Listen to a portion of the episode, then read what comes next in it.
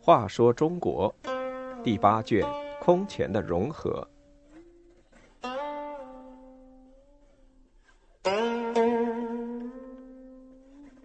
七十七，梁武帝引狼入室。梁武帝听不进正确意见，引狼入室，被侯景玩弄，自作自受。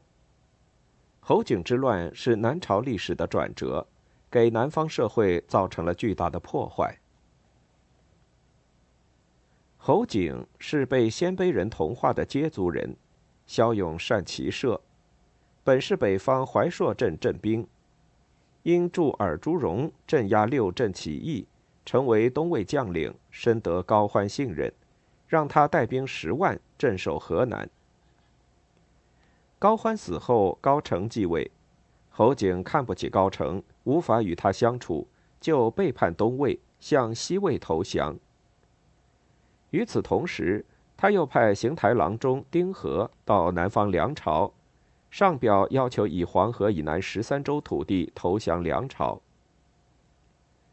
梁武帝接到侯景的信，召集大臣商讨。尚书仆射谢举等人说：“我朝与魏友好相处，边境安宁，接纳叛臣不太相宜。”梁武帝说：“话虽如此。”但是接受侯景，北方就可统一，机会难得。梁武帝为什么这么说呢？原来一个月前，他做了一个梦，梦见北方州郡纷纷献出土地向他投降。第二天，他把此事告诉中书舍人朱毅，说：“我很少做梦，有梦一定灵验。”朱毅就顺着他的意思说。这正是国家统一的征兆啊！所以梁武帝不大赞同谢举等人的意见。丁和来到后，称说侯景投梁是正月十七那天决定的，这正是梁武帝做梦的那一天。这么一来，武帝更加相信了，便决定接纳侯景，下诏封侯景为大将军、河南王、都督河南、河北诸军事、大行台。因而也与友好多年的东魏断绝了关系。东魏慕容绍宗大军进攻侯景，两军在郭阳相持数月。太清二年，也就是公元五百四十八年正月，侯景在慕容绍宗五千骑兵的夹击下被杀得大败，部众争着跳入郭水逃命，水为之不流。侯景最后只剩下了八百残兵，渡过淮河，来到了寿阳。侯景来到寿阳城下，寿阳守将韦岸不肯开门。侯景派人对他说：“你不开门，卫兵追来杀了河南王，你岂能独存？又有何面目去见朝廷？”韦岸心想不开不好，于是便开了门。侯景立即杀死韦岸，占据了寿阳城。健康原本传说侯景已经全军覆没，大家都有些忧虑。只有太子詹事何敬荣说：“果真如此，倒是朝廷之福。”太子问：“这是为什么？”何敬荣答道：“侯景翻手为云，覆手为雨，终要搞乱国家。”但是他的看法并没有被朝廷接受。后来侯景派人来禀报梁武帝，自己失败。要求贬官处罚，武帝不但没有贬他的官，还给他加上一个南豫州牧的官位。光禄大夫萧介进谏说：“臣听说恶人本性难移，天下皆然。吕布杀了丁原，投董卓，后来又杀了董卓。刘牢之反王公，归晋朝，后来又背叛晋朝。”侯景受到高欢的恩惠，高官厚禄，但高欢坟土未干，立即反叛，力量不足就投奔关西，与文泰不容，然后又来投我，现王师师弟不过匹夫一个，陛下哀匹夫弃邻国，实不值得。梁武帝根本就听不进这样的忠言。高澄曾多次向梁朝表示要求通好，梁都没有同意。高澄对被俘虏的南豫州刺史真阳侯萧渊明说：“先王与梁和好十多年，想不到现在关系坏到如此地步。我知道这不是梁主本心，而是侯景挑动所致。望能派使者前去说明，梁主如不忘旧好，我也不敢违先王之意。你等一律事归故里，侯景家属也可以同往。”萧渊明立即给梁武帝写信。梁武帝读了信，不由泪下，与大臣商议。朱毅表示应当和好。司农卿傅齐说：“高澄求和，纯系挑拨离间，是想让侯景自疑。侯景不安，必要作乱。我方如果答应通好，正中其奸计。”朱毅不同意他的看法，坚持要和。梁武帝也不愿打仗，于是就回信给萧渊明说：“知高大将军对你不薄，十分安慰。我将派人与魏重修旧好。”东魏使者返回时经过寿阳，被侯景得知。侯景向梁武帝启奏：“高澄已穷途末路，故而请和。如果同意，实乃舍弃已成之功，纵容垂死之虏。”侯景又送给朱毅黄金三百两，求他把信通给梁武帝。朱毅收了钱，却没有通告。侯景听说梁武帝派人去吊唁高欢，表示与东魏重修旧好，又上奏说：“臣与高氏关系已经破裂，陛下再与高氏和好，将置臣于何地？”梁武帝回答他说：“朕与公大义已定，岂能成而相纳，败而相弃？”现高氏求和，朕也想停止武力，进退之事国家自有安排，公但清静自居，不必劳虑。侯景万不得已，又伪造了一封东魏来信，内容是要求以萧渊明换侯景。梁武帝看了之后不辨真伪，竟然同意了，回信说：“渊明但至，侯景西返。”侯景这才看穿了梁武帝的心思，说：“我早知吴老公薄心肠。”王伟对侯景说：“坐听梁朝摆布是死，举大事也是死，王请自决。”侯景决定起兵反梁，把城中居民都招募为士兵。梁朝上空已是战云密布。太清二年（公元548年的五月）。梁武帝派散骑常侍徐陵等人出使东魏，两国正式重归于好。侯景知道后，反意更加坚决。林贺王萧正德是梁武帝异母兄弟萧红的第三子。梁武帝早年没有儿子，便立他为太子，后来生了萧统，便改立萧统为太子。萧统夭亡后，又立萧纲。萧正德失去太子地位，早有不满，又因贪暴曾被梁武帝免官削爵，心里更是愤恨。他暗养死士，储备粮食，一心盼望国家发生事变。侯景得知这些情况之后，派与萧正德关系密切的徐思玉送信给他，说：“天子年老，奸臣乱国，梁朝灾祸即将来临。”大王本是太子，中途被废，四海人士都归心大王，侯景也愿为大王效劳。萧正德得信大喜，立即回信说：“朝廷之事如公所言，仆之有心，为日久矣。今仆为其内，公为其外，何有不成？”太清二年的八月，侯景在寿阳正式宣布反梁。打起朱中领军朱毅、少府卿徐陵、太子右卫帅陆彦的旗号。朱毅避主弄权，徐陵、陆彦贪污苛刻，三人相互勾结，当时人称三度。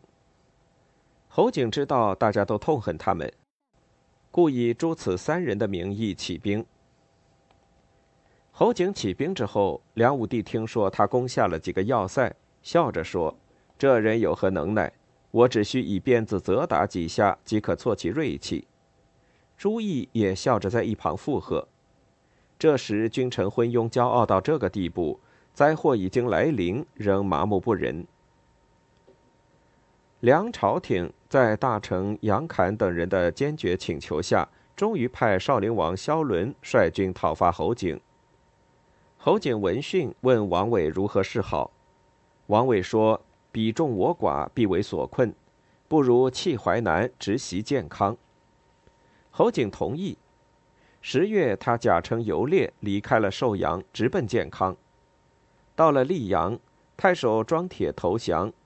侯景便顺利到达长江北岸。梁武帝问杨侃计谋，杨侃说：“派两千兵马占据采石，再命少陵王袭取寿阳，使侯景进不得前，退失巢穴，必然瓦解。”朱毅却大唱反调说：“侯景不可能渡江。”梁武帝于是便不采用杨侃的计谋。杨侃无奈，只有摇头叹息说。这下完了。梁武帝任命萧正德为平北将军，都督京师诸军事，驻屯丹阳郡。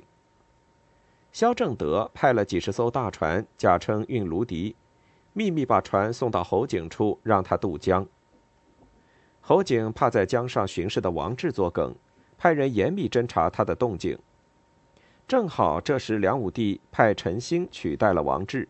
王志先退，陈新还没到，侦查员立刻禀报侯景，侯景大喜说：“我事已成。”于是八千战士、数百战马渡过长江，安抵采石。当晚朝廷得讯，才不得不惊慌失措地下令戒严。太清二年十月二十二日，侯景渡过长江，二十三日到板桥，二十四日到达秦淮河南岸。在萧正德的配合下，围攻皇帝所居的台城。台城军民在杨侃和太子萧纲的领导下坚决抵抗。侯景用火攻城，杨侃命人于门上凿孔倒水灭火。侯景在城东、城西堆起两座土山作为攻城高地，城内也筑起土山，比城外的更高。最后，侯景决玄武湖水灌台城。台城内顿时一片汪洋。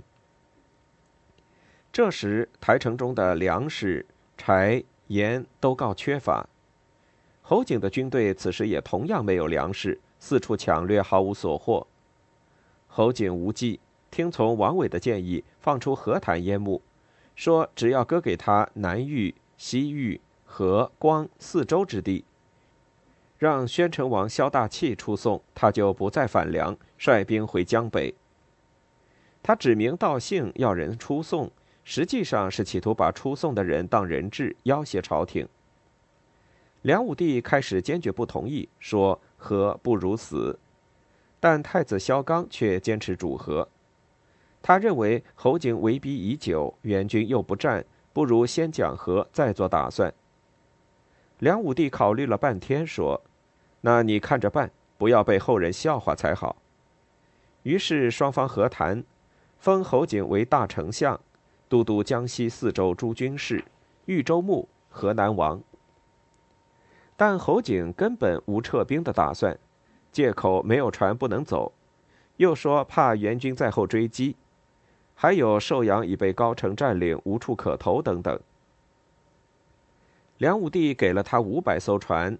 又下诏退秦王兵，秦王兵一退，侯景得了粮食，便翻脸不认账，撕毁合约。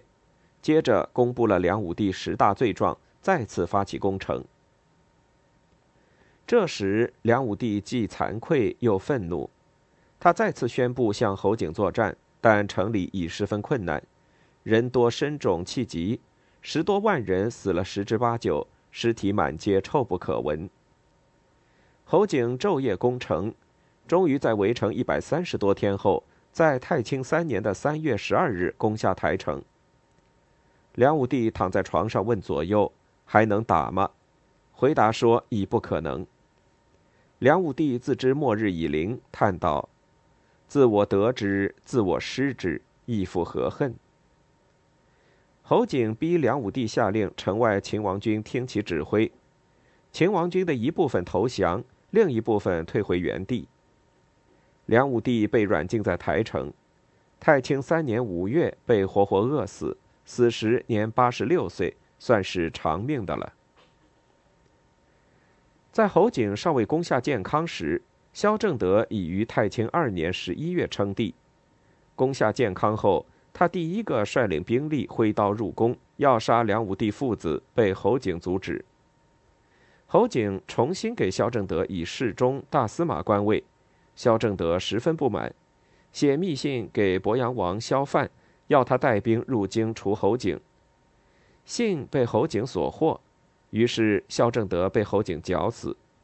这就是一个叛徒的可耻下场。